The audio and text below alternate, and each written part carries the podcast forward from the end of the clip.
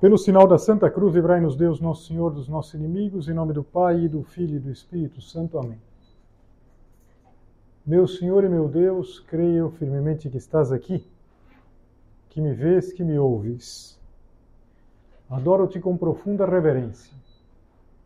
Peço-te perdão dos meus pecados e graça para fazer com fruto este tempo de oração. Minha Mãe Imaculada, São José, meu Pai e Senhor, meu anjo da guarda, intercedei por mim.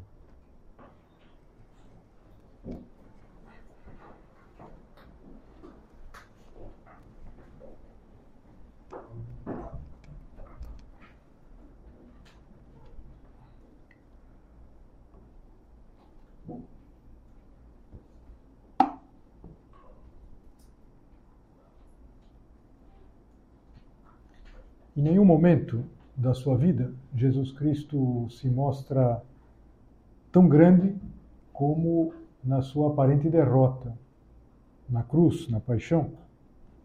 E concretamente, eu queria começar a, o recolhimento, esta primeira meditação do recolhimento, com uma cena da paixão de Nosso Senhor. Aquele momento em que o Pôncio Pilatos ele apresenta Jesus Cristo, Jesus Cristo foi flagelado, foi reduzido a uma figura que dá dó, todo aquele, aquele aquelas chagas, e o Pôncio Pilatos apresenta para a multidão e diz em latim, et homo.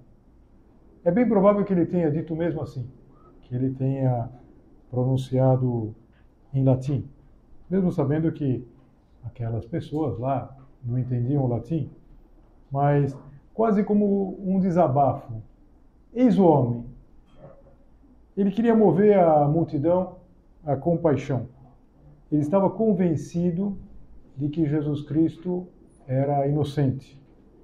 Mas tinha sido fraco, foi fraco na condução do processo e ele acabou fazendo com que Jesus Cristo fosse flagelado, uma flagelação é, duríssima, aquela que quando a gente assiste o filme eh, do Mel Gibson, a gente tem vontade de pedir para passar logo, porque a gente não aguenta mais ver aquilo, porque é muito duro, muito forte. E, e ele queria que aquela multidão, que ele percebeu desde o início, estava sendo manobrada pelos chefes dos sacerdotes judeus, aquela multidão eh, voltasse à racionalidade, ou seja, percebesse que não tinha sentido, que aquele homem era inocente, et homo, eis o homem, não é suficiente tudo o que ele sofreu? E sem se dar conta, e é aqui que a gente se, se conecta nesta primeira meditação, sem se dar conta, aquela autoridade romana, o procurador romano Pôncio Pilatos, estava pronunciando a mensagem central do cristianismo, ou uma das mensagens centrais, et homo, a vida cristã consiste basicamente em seguir Cristo, em seguir esse modelo. Eis o homem, eis o homem. Cristo é o homem perfeito, perfeito Deus, mas também perfeito homem. Isso é muito importante a gente entender. Que a vida cristã é basicamente seguir Cristo.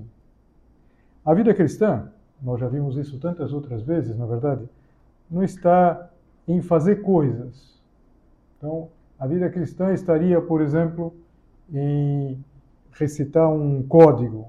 Então, fazer isso, fazer aquilo, ter determinado é, pensamento, saber algumas coisas, ser iniciado em toda uma, uma, uma série de, de procedimentos. Não.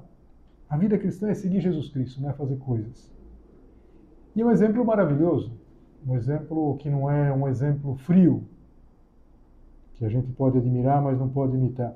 Cristo é o homem. Perfeito Deus, mas perfeito homem. E é interessante que, mesmo antes da paixão, eh, as pessoas, as multidões, ficavam como que magnetizadas por Jesus Cristo.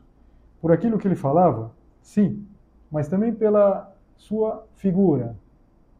São Marcos eh, conta que certa vez as multidões afirmavam maravilhadas: fez bem todas as coisas. E de alguma maneira, guardadas as distâncias, nós precisaríamos também fazer bem todas as coisas. Ser cristão não é um nome de luxo, ou não é simplesmente eh, um nome que está associado com determinados conhecimentos. A minha vida espiritual vai muito bem porque eu sei de cor uma série de orações, porque eu sei opinar em determinados assuntos, porque eu estou iniciado, digamos assim, numa espécie de, de, de mundo, um mundo do cristianismo. Não. É cristão que imita Cristo. E quando a gente pensa nisso, a gente percebe que, às vezes, há, há uma diferença entre ser cristão de verdade ou ser simplesmente cristão de fachada. Aliás, é, esse é um, um risco que todos nós corremos. Por exemplo, se nós fizéssemos a pergunta, fôssemos tentar responder a pergunta, será que hoje em dia há muitos cristãos? A resposta é depende.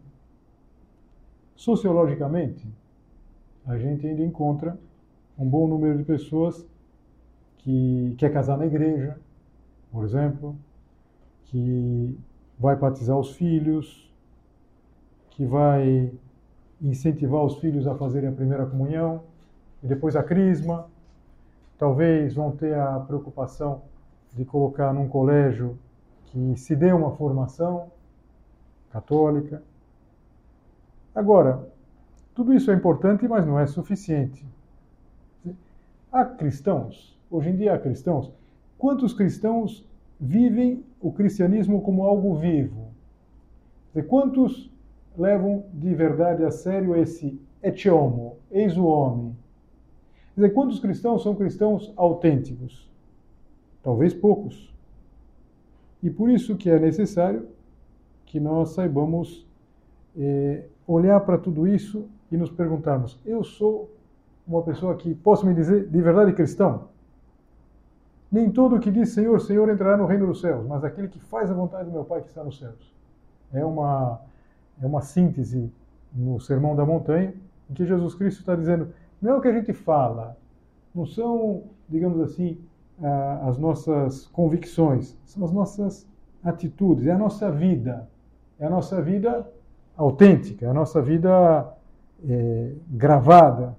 Não é alguma coisa que está escrita não sei, que facilmente se apaga. É uma coisa que está gravada, como se pode gravar na pedra, na é verdade, uma coisa que no, no mármore, por exemplo, você faz uma, uma, uma inscrição. Interessante que a palavra caráter inicialmente designava o artista que gravava na pedra, por exemplo, fazer uma lápide. Quem fazia essa, esse trabalho era conhecido como caráter. Mais adiante, chamava caráter o instrumento, normalmente o instrumento de aço ou algum metal eh, que se usava antigamente, que fosse muito duro, que pudesse riscar a pedra, que pudesse fazer aquela inscrição na pedra. E mais adiante, caráter eh, passou a designar a própria inscrição. Primeiro era a pessoa, depois o instrumento, depois a própria escrita. Tanto que é, ainda há pessoas que falam os caracteres, ainda que hoje em dia a gente fala mais fonte, mas caractere, caracteres, seriam exatamente essas marcas. Voltando para nós, a nossa vida cristã não pode ser uma coisa que está escrita com um giz num quadro, que facilmente se apaga. Tem que ser uma coisa que está inserida profundamente na nossa vida. Ou seja, que faz parte do nosso ser, faz parte da nossa, da nossa vida. Então, é, a gente pensando em tudo isso, talvez a gente pudesse lembrar uma comparação belíssima, também do Sermão da Montanha, em que Jesus Cristo diz que nós temos que ser sal e luz. Sal da terra, luz do mundo. Não se pode ser um cristão mais ou menos. Não pode ser cristão eh, de qualquer maneira. A nossa fé, a nossa fé cristã, a nossa fé católica, pede que nós é, sejamos pessoas de virtude, ou seja, pessoas autênticas, et homo, pessoas que seguir Cristo significa uma mudança pessoal, uma mudança na maneira de ser. Tem um, um, um livro que eu gosto muito, já foi publicado há vários anos atrás pela editora Quadrante, e que se chama Jornadas Espirituais. E é o relato de uma série de conversões.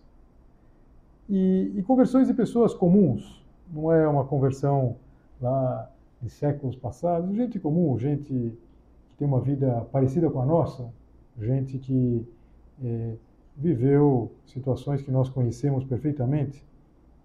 E numa dessa, desses relatos, que eu não tenho certeza se é o primeiro, agora eu estou falando, mas não sei se é o primeiro, é, é a história de um rapaz, na verdade tinha idade militar, lá nos Estados Unidos, e ele foi, ele foi, é de uma família protestante, e ele foi se alistar. Na época ainda se fazia na, na mão, digamos assim. Então ele chegava lá no balcão, dava o um nome, outros dados. E quando ele estava fazendo essa espécie de check-in lá no exército, eh, o, quem estava perguntando, perguntou por perguntar, também se vê que não fazia tanta diferença, religião. Ele era protestante, mas na verdade não era nada. E na hora que perguntou religião, ele falou católico. E ele dizia que não sabia porque tinha dito católico. Por que ele falou católico? Falou católico porque falou. E o sujeito não perguntou lá. Provavelmente isso teria alguma relevância, não sei, se fosse para uma guerra, um capelão, se seria um capelão protestante, um capelão católico. E vida que segue, não é que isso mexeu com ele minimamente. E até que ele voltou para uma das folgas lá, militares, e o pai dele estava ajudando ele a pegar as coisas lá, arrumar, tirar as coisas da mala, e de repente viu lá a ficha dele, o católico. Você é católico? E o pai falou uma coisa interessante. Pelo que eu sei, quem é católico é católico de verdade. E esse comentário que o pai fez, vê que o pai não deveria ser lá muito praticante da sua religião, esse negócio mexeu muito com ele e foi um start de toda uma transformação. Não podia ser para nós também, que não sei se todas vocês são católicas, mas imagino que pelo menos a maioria, e que se a gente fosse preencher religião católica, olha, olha a gente precisa ser um católico de verdade. E praticante não é simplesmente porque reza isso ou reza aquilo, leu isso ou leu aquilo, conhece isso ou conhece aquilo, segue esse ou aquele. Não, não é uma realidade perfeitamente inserida na vida. É um caráter, é uma maneira de ser, de estar. Não é uma virtude qualquer.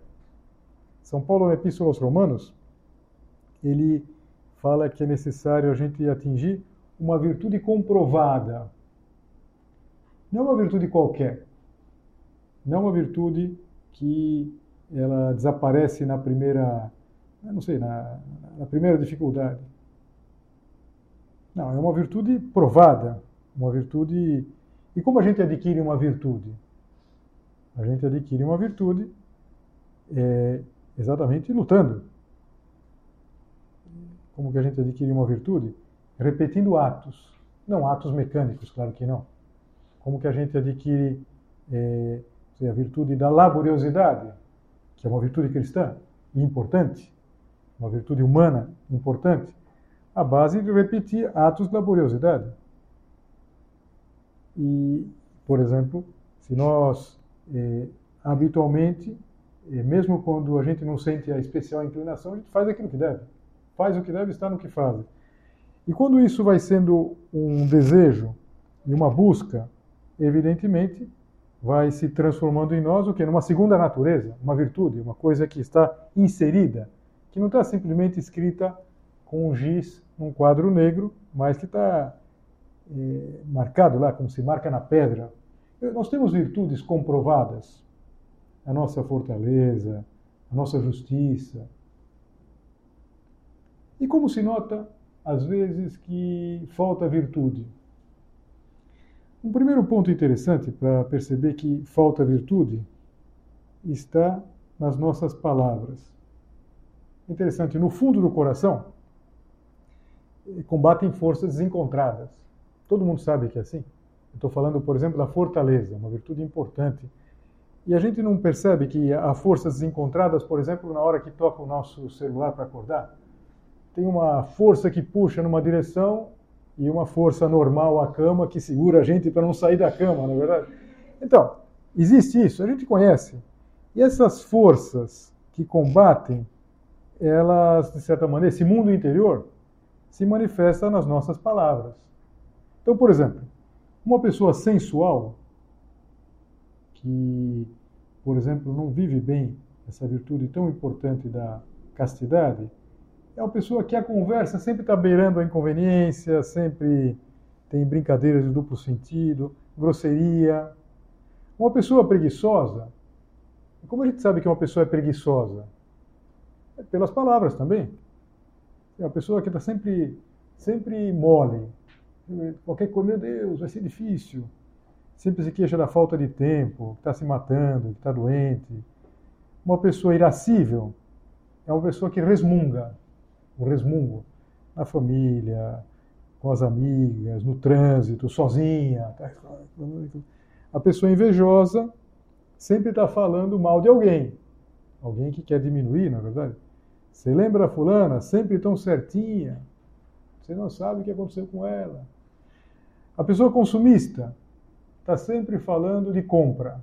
Olha, tenho e, e de namorados mais endinheirados e menos interessantes. A pessoa é, que sempre se sente prejudicada, injustiçada, mostra uma dureza de coração e assim por diante. A pessoa vaidosa só fala de grife, só fala de se emagreceu, se está bronzeada. É, tem gente que está sempre falando de si mesma. Então, se nós queremos saber se nós vamos progredindo nas virtudes, nós primeiro lugar para examinar são as nossas palavras. E eu vi uma frase que eu achei muito interessante. Eu achei tão interessante que, na verdade, eu nem escrevi aqui. Eu tirei uma foto e pus aqui no texto. E diz assim: Uma pergunta interessante.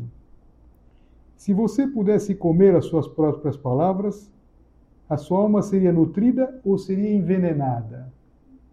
Olha que pergunta. Para ficar agora, na verdade para nós pensarmos, quem sabe pensar no intervalo.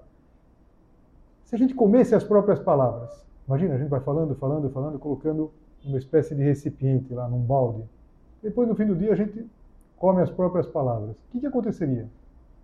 Palavras amargas, palavras às vezes mentirosas, palavras, eh, não sei, de, de, de, de desunião. Então, vou voltar ao início. Nós temos que imitar Jesus Cristo. Et homo, eis o homem. Tudo se resume à nossa atitude diante desse modelo, desse modelo perfeito. E para seguir Jesus Cristo é necessária uma disposição muito prática. Nós precisamos enfrentar dificuldades. Eu falava que o, o caráter, que primeiro era o, o artista, depois o, o, instrumento e depois a própria inscrição, é alguma coisa que se faz na pedra. Ninguém, não sei, faz uma inscrição no gelo, ou pelo menos se faz, não vai durar muito, na areia. Aquilo que se escreve na areia, vem a água do mar e apaga. Então, para a gente saber se na nossa vida as coisas vão sendo gravadas na pedra, ou seja, coisas que ficam, que permanecem, a gente precisa enfrentar dificuldades. Tem um ponto no primeiro capítulo do livro Caminho que diz assim: que eu nunca queira deter-me no fácil. É claro, se a gente vai só pelo fácil, a gente não adquire uma virtude, uma virtude comprovada. Então, aquilo que já falei aqui outras vezes, uma pessoa vai fazer um treino e, e no treino a pessoa vai fazer vou fazer ele, vou elevar, vou fazer com halteres de 200 gramas. Então, velho, é, não, não vai, evidentemente não vai ficar com uma grande, uma grande forma, na é verdade. Então, fazer 200 gramas assim, não dá, na é verdade. Então, é fácil, é muito mais fácil. Não se trata de fazer uma coisa difícil, super difícil, Mas nós precisamos, de alguma maneira, nos desafiar. Então, e quem fala de um exercício físico fala de todos os exercícios da vida espiritual. Aliás, olha que interessante. A gente muitas vezes ouve a expressão luta ascética. Ascese, luta ascética. A palavra que dá origem à luta ascética é a mesma que é de exercício. Ascese é o exercício. Tudo aquilo que uma, que uma pessoa faz no treino tem que fazer na vida. E se a gente faz no treino, a gente vai procurando fazer melhor, talvez fazendo uma carga maior, repetindo mais vezes. A gente deve fazer na vida espiritual. Então pode ser que no começo a gente faça é, algumas coisas mais simples, mas a gente precisa se desafiar um pouquinho. Precisa desafiar um pouquinho. E, e desafiar um pouquinho, insisto, não é fazer coisas difíceis, não é que a pessoa vai levantar 200 quilos. Não, não.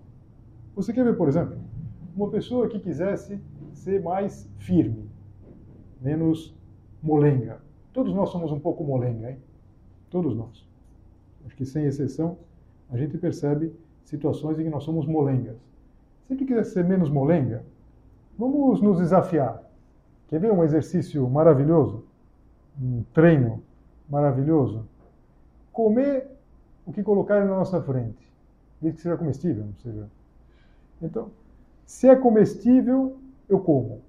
Então, olha que coisa maravilhosa.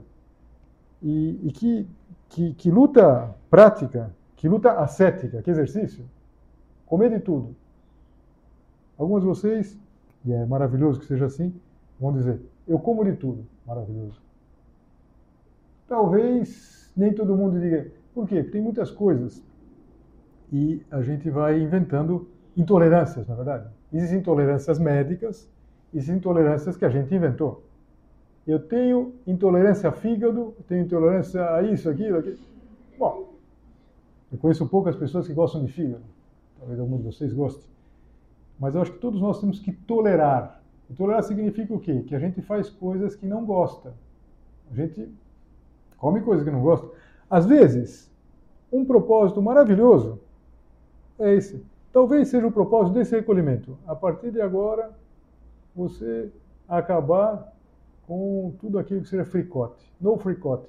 Ou seja, acabou o fricote. Não, aqui a minha mãe, se eu se, se, se tem um, um, pedacinho de cebola na, na, no arroz eu desmaio, e, e alho não pode nem ter por perto, porque eu tenho intolerância a alho, eu tenho intolerância àquilo. Vamos comer de tudo, na é verdade?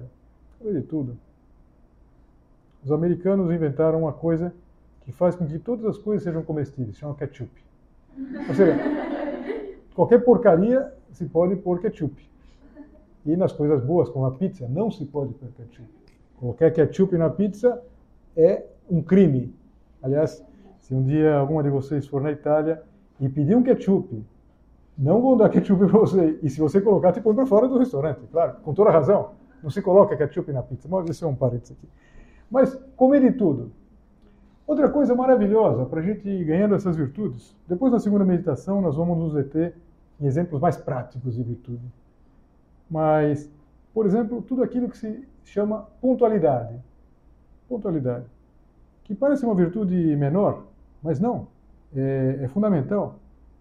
Que é o estar na hora que se espera que nós estejamos. Então, por exemplo, estar na hora que começa a aula. Então, às vezes um propósito maravilhoso é de chegar na hora, nos lugares. É, e chegar na hora significa chegar um pouco antes. É, e não, não, não prolongar então, aqui também virtudes muito práticas, virtudes muito do dia a dia. Então, as virtudes, elas não são um conjunto um pouco aleatório de coisas assim. Elas vão nos fazendo é, mais firmes, mais fortes, fazendo mais cristãos, mais iguais a Cristo. Impressionante quando a gente olha para o exemplo de Jesus Cristo. Jesus Cristo é um homem que é sempre igual a ele mesmo. Que, que, que figura de Jesus Cristo, na verdade. Para mim tem uma cena que me impressiona tremendamente. Quem conta é São João, que é, é testemunha disso. Ele estava, naquele momento, quando os soldados dos sumos sacerdotes vieram prender Jesus Cristo lá no Horto das Oliveiras. Então, os apóstolos fogem. Ficam lá, na verdade, ficam dois. Ficam Pedro e João. E Pedro depois vai negar Jesus Cristo. Mas o fato é que os apóstolos fogem. E quando o, os soldados chegam, eles ficam um pouco, um pouco intimidados pela figura de Jesus Cristo. E então Jesus Cristo fala: A quem buscais? Então diz assim: Jesus Nazareno fala: Sou eu. Diz assim: Quando ele diz sou eu, eles retrocederam e caíram por terra. É uma coisa forte, hein? Quer dizer, eles não eram, não eram, eram, desculpa, uns, uns menininhos lá que foram prender Jesus. Eram soldados. Tinham ido com uma, uma finalidade muito específica, mas eles ficaram impressionados com a, com a força. Não com a força de violência, mas com a força, com a personalidade, com o caráter eh, de Jesus Cristo. E será que as pessoas que nos conhecem veem Jesus Cristo? Não por aquilo que a gente fala, mas por aquilo que a gente faz. Porque às vezes a gente pode é, ter todas essas coisas escritas com giz. Nossa, eu, eu sou uma pessoa que para mim a verdade é fundamental. Depois, fundamental até a página 2, na verdade, depois fala uma mentira para se safar. Não, eu sou uma pessoa que para mim a lealdade é tudo, lealdade é tudo na minha vida e, e de repente está falando mal de uma pessoa que não está presente. Então, as virtudes consolidadas, essas virtudes que são a base humana de toda uma realidade sobrenatural. Aliás, não se pode construir se não se tem uma base humana. O santo, ele é o santo, a santa é fundamentalmente uma pessoa que entendeu esse imitar Jesus Cristo. E por isso é tão importante a gente ler o Evangelho, a gente conhecer o, o Senhor por aquilo que os, os evangelistas nos contam e tentar imitar. Tem um autor que ele faz uma, uma, uma comparação que eu, eu gosto muito. Diz assim: Sou irremediavelmente preguiçoso? Não sou tenaz? Não consigo terminar as coisas que começo? Deveria pensar: não estou tão perto de Cristo como deveria. Não sou perseverante? Não estou perto de Cristo. Não sinto alegria? Não estou perto de Cristo. E concluía: Vou deixar de pensar que a culpa é do trabalho, que a culpa é da família, dos pais ou dos filhos. Não. A culpa íntima é do fato de que eu não estou perto de Cristo. E Cristo me está dizendo: volta, volta para mim de todo o coração. A nossa vida cristã ela vai se manifestando aí, vai se manifestando no fato de que nós imitamos Jesus Cristo. É interessante que o, o nome cristão, ele tem um momento concreto que ele surge, logo no início, logo no início. E aconteceu que na cidade de Antioquia, onde havia um grande número de seguidores de Jesus Cristo, eles passaram a ser chamados de cristãos. Que coisa bonita, na é verdade cristãos. É, nós somos cristãos. Eu me lembro que o catecismo, pelo menos na minha época, quando a gente respondia lá as perguntas, a primeira pergunta, és cristão? Sim, sou cristão pela graça de Deus. Gente respondia lá. E se respondia certo, ganhava uma estrelinha lá, uma estrelinha da catequista. És cristão? Você é cristã? Será que eu sou cristão? Nós somos cristãos pela graça de Deus, mas nós somos cristãos de verdade, cristãos autênticos, que têm essa virtude, alguma coisa gravada na pedra. Vamos terminar olhando para a criatura mais perfeita, para aquela que foi a cristã, é, modelo mais bem acabado, que foi Nossa Senhora, mais do que ela, só Deus. E vamos pedir a ela que nos ajude a entender tudo isso, nos ajude a entender que não se trata de palavras, não se trata de promessas, não se trata, não se trata de uma convicção que se transforme num princípio operativo, alguma coisa que esteja gravada no íntimo do nosso ser, um caráter, um caráter cristão, um imitar Jesus Cristo, um olhar para Jesus Cristo e apesar das dificuldades, apesar das nossas misérias, porque nós não sentimos pouca coisa, dizer que de verdade nós procuramos, nós buscamos imitá-lo em todas as coisas que nós fazemos.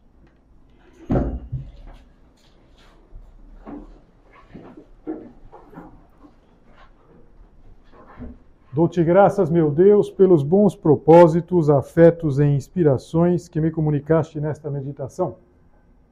Peço-te ajuda para os pôr em prática. Minha Mãe Imaculada, São José, meu Pai e Senhor, meu anjo da guarda, intercedei por mim.